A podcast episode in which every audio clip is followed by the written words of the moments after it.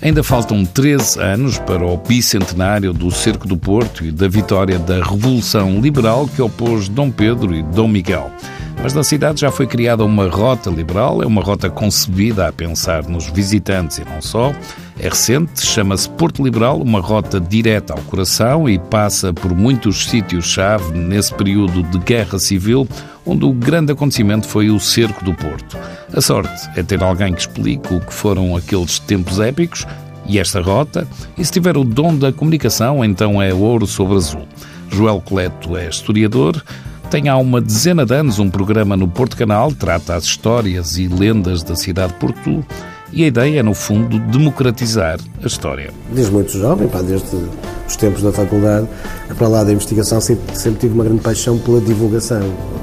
Sempre entendi que esta questão da história, do património, da, da valorização da memória só faz sentido, não é se estiver num núcleo restrito académico de especialistas, mas só faz sentido porque eu acredito firmemente nisso, que a história, o património, a memória eh, são importantes para a qualidade de vida das pessoas. Isto é, sentirmos, não nos sentirmos anónimos num sítio anónimo. Se, estivermos num sítio que não nos diz nada, que não há nada que nos liga aos nossos, aos nossos vizinhos, nós podemos ter luz, água, saneamento, mas a qualidade de vida não é seguramente a mesma.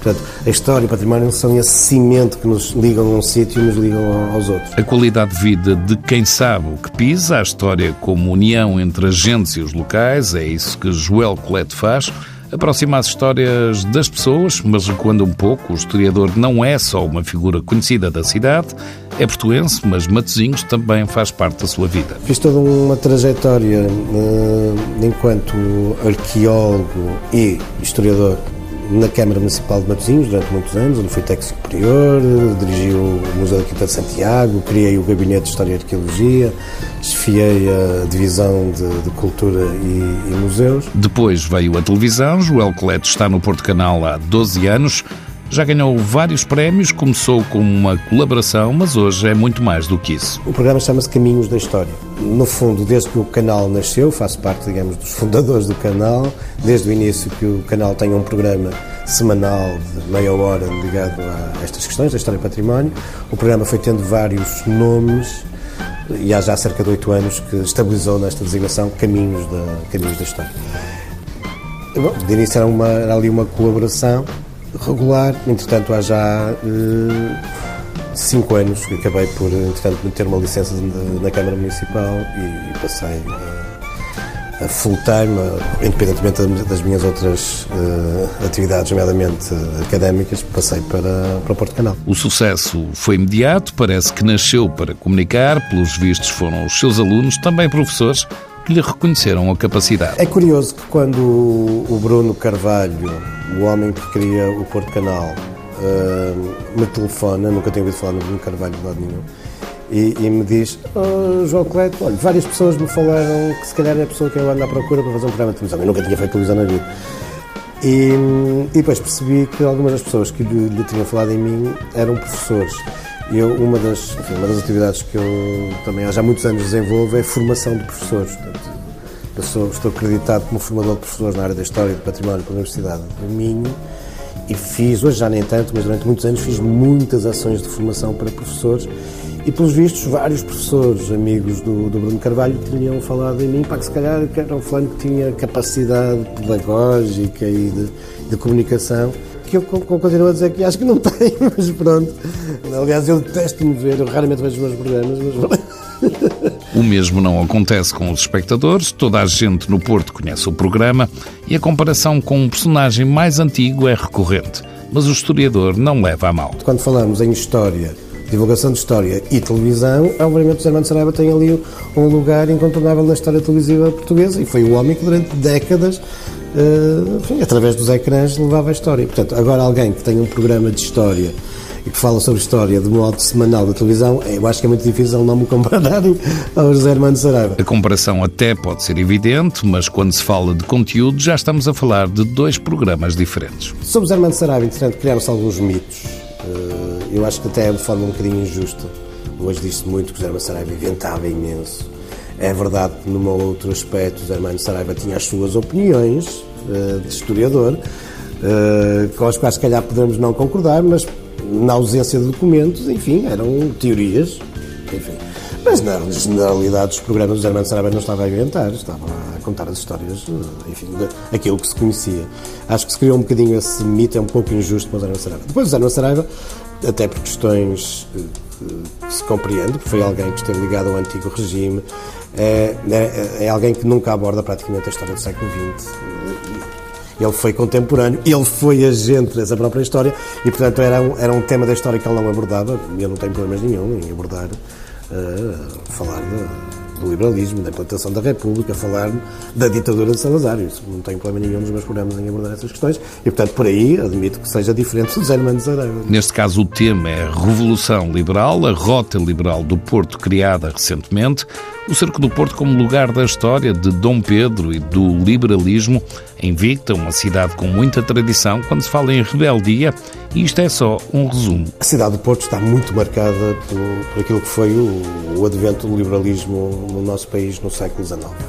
Aliás, o Porto, de algum modo, durante todo o século XIX, marca a agenda política nacional. É o Porto que faz a revolução, ou é no Porto que tem origem a Revolução Liberal de 1820. É o Porto que se bate depois pela defesa do liberalismo, quer seja em 1828, falhando uma revolta contra o, o, absolutismo de Dom Miguel que tinha de novo se implantado, vai depois garantir o definitivo triunfo do liberalismo com o cerco do Porto. É o Porto que depois impõe um primeiro-ministro que finalmente irá avançar com as grandes reformas liberais, que é Passos Manuel.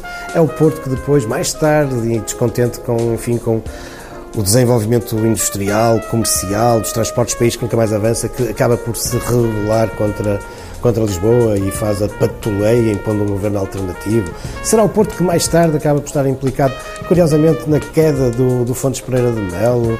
Será o Porto a eleger o primeiro deputado republicano às Cortes? Será o Porto, em 1891, a pela primeira vez tentar implantar a República no nosso país? Enfim, o, o Porto tem, de facto, durante todo o século XIX, este grande protagonismo político e muito em torno destas questões do liberalismo, que para o entender nós temos que recuar, se calhar, até épocas mais antigas e perceber que o Porto, durante séculos, sempre foi uma, uma cidade de mercadores, de burgueses, homens do comércio. Uma cidade que sempre bateu muito pelas questões da, da liberdade e de uma certa autonomia, que se rebelou várias vezes contra o seu senhorio, que era o bispo do, do, do, da cidade, uh, que se revolta, conta sempre que acha que, enfim, que os, os poderosos estão a exagerar, uh, seja contra o domínio filipino, com a famosa revolta das maçarocas, ou até com o próprio Dom João IV, que depois, após a restauração da independência, é quando impõe o papel selado e o Porto se revolta, ou depois contra o todo-poderoso Marquês de Pombal, com a criação das companhias de vinho do, do, Alto Douro, e o Porto tem a famosa revolta dos taberneiros, e houve a revolta do pão, e houve, o Porto tem um longo historial de combate contra, enfim, os exageros do poder. Portanto, sempre foi uma cidade muito liberal desse ponto de vista. O combate aos exageros do poder, que teve um dos seus momentos altos na revolta liberal, é que a palavra Porto tem um significado próprio que faz sentido. Sempre foi uma cidade que as suas cinco letras dizem tudo, Porto, uma cidade que nasce e se afirma como uma cidade portuária. E por isso sempre foi uma cidade muito aberta a contactos com o exterior. E por isso recebeu também muitas influências.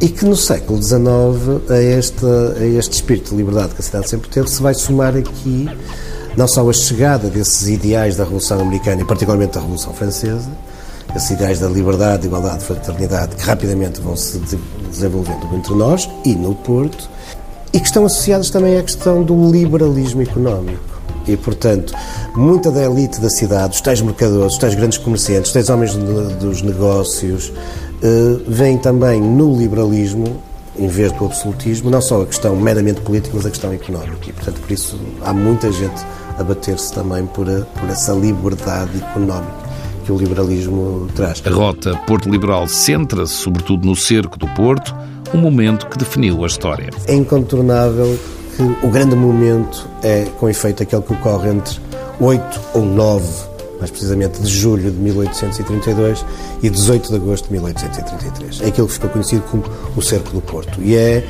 o momento alto da Guerra Civil de Dom Pedro contra Dom Miguel, mas isto aqui não é um combate entre dois irmãos, isto é de facto uma guerra civil entre, de um lado, liberais e do outro lado, os absolutistas. E é o Porto que, eh, abrigando os 7.500 bravos, o exército de Dom Pedro, resiste aos mais de 40 mil de Dom Miguel que cercam a, a cidade. E é um momento decisivo e é pela resistência da cidade que se coloca em grande parte ao lado de Dom Pedro que o liberalismo acaba por, eh, por triunfar. Joel Coleto lembra o período de todas as privações, um ano de guerra a sério. Um ano terrível, com a cidade a ser praticamente todos os dias atacada, bombardeada, nomeadamente a partir de Gaia. Há dificuldades de abastecimento e há, há fome, proliferam as doenças, há um surto de cólera, morrem milhares de pessoas. Nestes últimos anos, intervenções arqueológicas têm vindo a revelar valas comuns na cidade. Nesta rota da cidade há muitos locais sugeridos para visitar a Igreja da Lapa, onde está o coração de Dom Pedro, uma referência direta ao nome da rota, que se chama Porto Liberal, uma rota direta ao coração. A Misericórdia, o Museu Soares dos Reis, o Museu da Serra do Pilar, já em Gaia, e um dos principais pontos, a Praça da Liberdade, ao fundo da Avenida dos Aliados, onde está a Câmara Municipal e, claro, a estátua de Dom Pedro a cavalo. Nesse mesmo monumento vemos as armas da cidade do Porto, criada pelos liberais e que foram as armas da cidade do Porto até que foram alteradas em 1940 pela ditadura de Salazar um, e onde estão ali muitos elementos que têm a ver, obviamente, com este Porto Liberal, a, a mais alta condecoração do país, a Ordem de Torre Espada, que Dom Pedro atribui à cidade, a designação de invicta, invencível, que também resulta da vitória do Cerco do Porto, e até a coroa e o dragão, que são também resultado desta, do Cerco do Porto, porque a coroa é uma coroa do Duque, que Dom Pedro e depois a sua filha, Dona Maria II, que é agora a rainha, atribuem ao Porto o título de Duque, o Duque do Porto, passa a ser o segundo filho dos reis de Portugal, e para frisar que é um membro da Casa Real, um príncipe de, da coroa de duque, sem o velho símbolo da realeza portuguesa e da Casa Bragança, que é o dragão. E é por isso que a partir daí passa a estar o dragão na coroa de duque nas armas da cidade do Porto, com uh, a ditadura de Salazar acaba por ser retirado das armas da cidade, mas que muitas instituições vão manter até hoje. E algumas dessas instituições são a Associação Comercial do Porto, o Orfeão Portuense, os Bombeiros Portuenses, a Associação do Futebol do Porto e uma das mais conhecidas, o Futebol Clube do Porto. Ter o historiador Joel Coleto a visitar estes pontos do roteiro liberal seria uma boa maneira para os conhecer. É que no meio da história há histórias e lendas que fazem sonhar. Uma habilidade que Joel Coleto usa no seu programa. No fundo, no meio das lendas, há sempre ali algum fundo verdadeiro que importa descobrir e valorizar.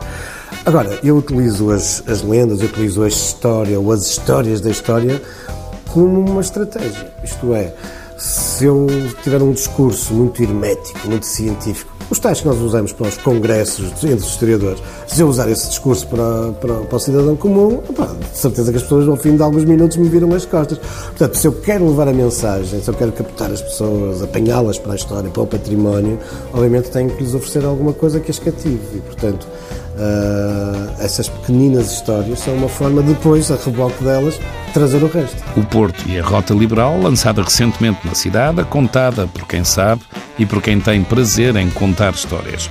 Joel Cleto ainda as conta com mais emoção por ser do Porto, tal como o escritor Almeida Garrett, que também combateu no cerco do Porto e que deixou uma frase que Joel sabe de cor. Na minha cidade há muito quem troca o B pelo V, mas são poucos que trocam a liberdade pela servidão.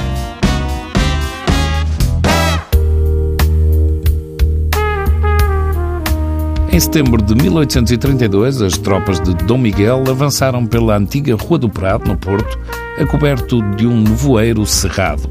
Num combate desigual, os liberais repeliram o assalto com tal bravura que mais tarde a Rua do Prado passou a ser Rua do Heroísmo. Muitos anos mais tarde, a rua ainda se chama assim e não deixa de ser uma rua normal no Porto. Ou talvez nem tanto, porque a cozinha do Manel é um dos sítios mais conhecidos para comer as famosas tripas à moda do Porto. Quem tomou conta do restaurante foi José António. O restaurante era dos sogros, mas há três anos é quem dá a cara na cozinha do Manel, um clássico com pratos especiais e feitos como em poucos sítios. Temos os dois fornos a lenha, com certeza que, que usufruímos de ter dois fornos a lenha, porque não é, não é, não é toda a gente que tem dois fornos a lenha e que se consegue assar a vitela para 60 pessoas e 7 cabritos e, portanto, a especialidade aqui da casa é a vitela assada em forno a lenha, com arroz de forno, com batata assada, com, com esparregado, com mau cabrito. Os cabritos também fazemos por encomenda, porque não, não gosto de vender cabritos às doses, porque há pessoas que gostam da costela, outra gosta da pá, outra gosta da coxa, e assim uma pessoa vende meio cabrito e vende um. Meio tem lá a costela, tem lá a pá, tem lá, tem lá tudo, tem direito, e um também, lá, também tem lá tudo. Portanto, um meio cabrito dá para 3, um cabrito dá para 6. A casa é a antiga portuguesa, tradicional, tem 30 anos e por lá passou muita gente. As dezenas de fotos nas paredes imortalizam o restaurante e mais diversidade era difícil. O Sr. João de Sousa é uma figura que eu acho, acho uma figura justa. Acho uma figura justa, acho uma, acho uma, uma pessoa justa. E, portanto, também está aqui, também faz parte aqui da, dos colonáveis. Temos aqui o, nosso primeiro-ministro António Costa, quando era mais novo. Temos aqui o Dr. Mário Soares, a Rosa Mota, o César Vieira, o Manuel Alegre. Temos o Bibota, nosso jogador do, do, do, meu clube, o Fernando Gomes. Temos o, o pintor Júlio Rezende, falecido. Temos uma figura ímpar para mim, que é o nosso presidente Jorge Nuno Pinto da Costa. Temos o Reveloso, Sérgio Godinho, Sérgio Conceição, o falecido e grande realizador de cinema Manuel de Oliveira, o Vilas Boas, temos uma figura aqui do Porto, o nosso grande amigo Pedro Abrunhosa. O músico portuense, com uma relação especial com a casa de José António, Pedro Abrunhosa morava ali mesmo ao lado. Morava aqui a 5 metros daqui da nós e, portanto, o primeiro disco de viagens, do que se chamava Viagens, foi feito aqui na casa dele e é onde eles estavam aqui todas as noites e iam trabalhar para o, para o disco para, para o disco Viagens. Uh, e pronto, foi, criámos uma relação muito grande já há 30 e tal anos e temos uma ligação muito forte. Enquanto na primeira sala há fotos, na sala de jantar é mais guardanapos pendurados na parede e com assinatura. Temos, temos quadros que são feitos por pintores uh, que são feitos na altura, no guardanapo de pano, uh, o nosso guardanapo de pano, e que, e que, e que no local, ali na mesa, com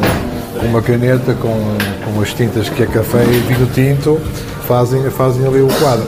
Uh, Júlio Rezende, Cotileiro, uh, Armando Passos, Muitos, muitos, muitos, muitos. Para José António do restaurante Cozinha do Manel, os clientes e amigos são orgulho, uma casa onde todos voltam. Os pratos são comuns para os portugueses. Além da vitela, cabrito e tripas, pode haver arroz de pato à antiga e cozido à portuguesa. Rabanadas, aletria e leite creme também fazem parte da casa e uma atenção especial aos vinhos. Nós temos um grupo que é os gastrónomos de Portugal, eh, é a malta da restauração, os chefes de cozinha, isso tudo e fazemos sempre um, fazemos sempre um almoço, uma brincadeira, uma brincadeira entre aspas, de mês a mês, e é de onde também vão, a, vão a pessoas ligadas aos vinhos, vão produtores de vinhos isso tudo.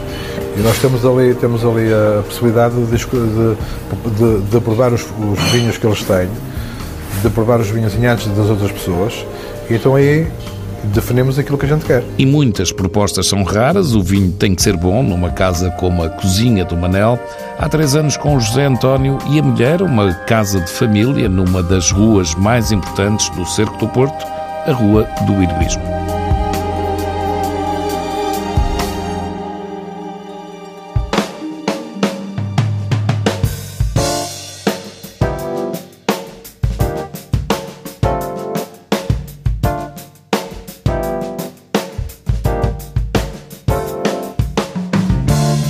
Balcão do Simi, no Mercado da Ribeira em Lisboa, tem nova imagem, uma vitrine para se ver o peixe que se vai comer. A decoração foi atualizada, mas não só. A carta passa agora a incluir quatro espécies diferentes de peixe na grelha e mais vinhos portugueses. Salmão, dourado, atum e robalo são as estrelas. A marca de nutrição leve abriu um bar com mais de 60 variedades de águas em Lisboa prometem abrir mais bares no país, desde a água tirada do fundo do oceano em Taiwan, a mais alcalina do mundo, dos glaciares da Dinamarca ou enriquecida com oxigênio. Um bar diferente onde se pode beber tudo, sem problemas, para conduzir a seguir. O espaço é na Avenida Miguel Bombarda, no Saldanha, em Lisboa.